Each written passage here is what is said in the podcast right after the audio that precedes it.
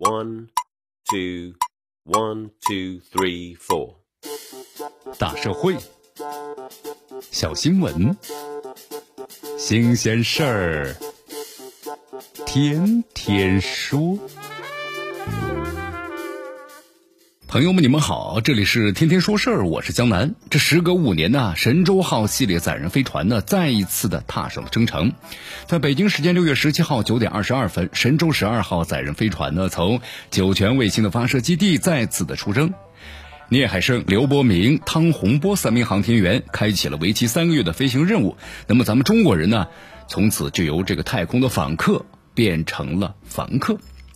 神舟十二号啊，把三名的宇航员送入了天河号的核心舱驻留呢三个月，然后再把他们送回到地面上。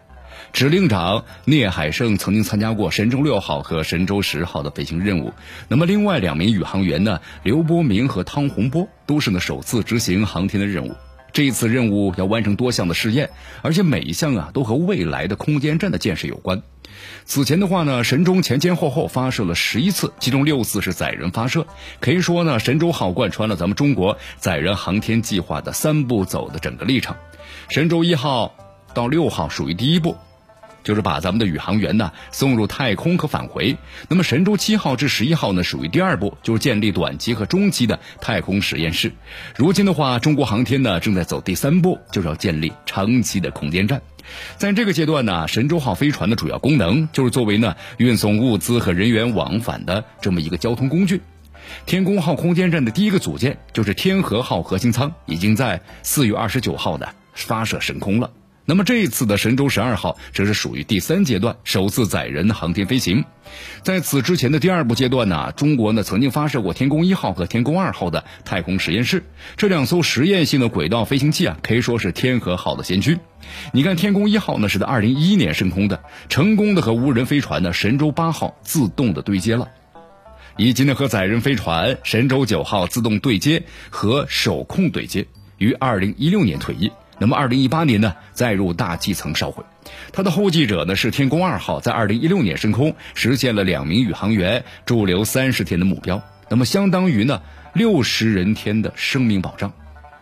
同时开展了多项的科学技术实验，在二零一九年再入大气层。通过这两个飞行器，咱们中国啊积累了是建设空间站的相关技术，为建设长期的天宫号的空间站打下了坚实的基础。执行这次任务的三名宇航员将在那天河号核心舱驻留三个月之久，这意味着天河号呢要给宇航员提供相当于是二百七十人天的生命保障，远超天河二号的记录。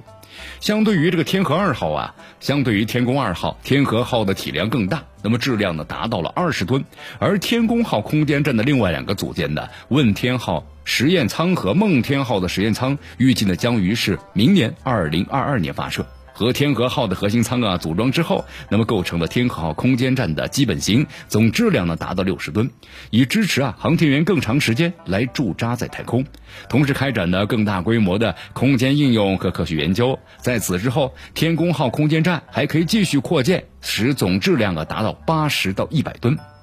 我们说这太空啊，因为其特殊的物理条件失重，没有大气，包括复杂的辐射环境，那么成为了众多科学家呢试验的理想场所。那么相对于其他的航天器，咱们的空间站呢，在轨道时间更长，搭载的人员更多，能进行的科学实验呢也更加的丰富。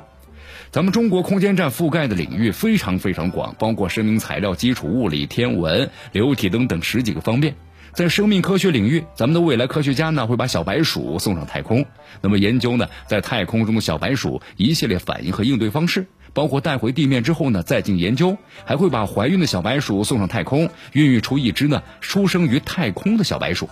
在生物制造领域，科学家们呢会用二氧化碳和微生物合成制造出糖水，为航天员进行能量补充。那么在人体的研究领域，在微重力和辐射条件下，人体的整体适应能力，包括呢对抗措施，也是科学家们研究的一大重点。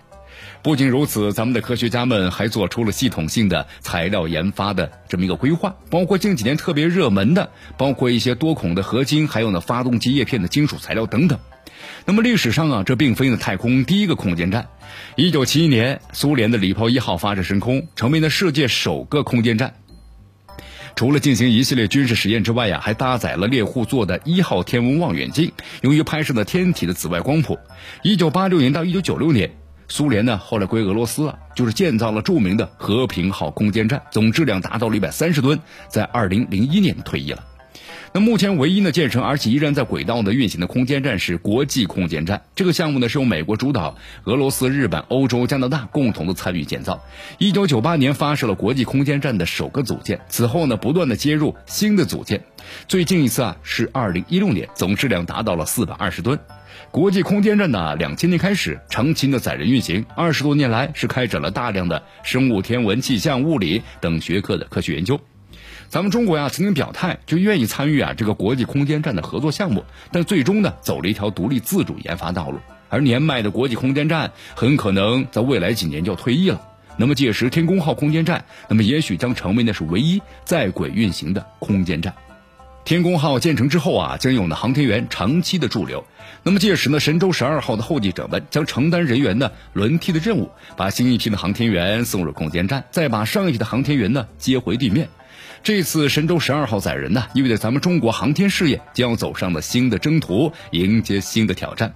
在未来三个月的时间里，咱们中国人在太空的生存的时间记录将得到了突破。在未来的两年时间之内，咱们中国的空间站运行体系啊，将实现了历史性的突破。同时呢，在未来的几十年当中，咱们中国的载人航天事业将以这一天为起点，迈向成熟。咱们的中国航天员也将以这一天为起点，走向呢更加浩渺的深空。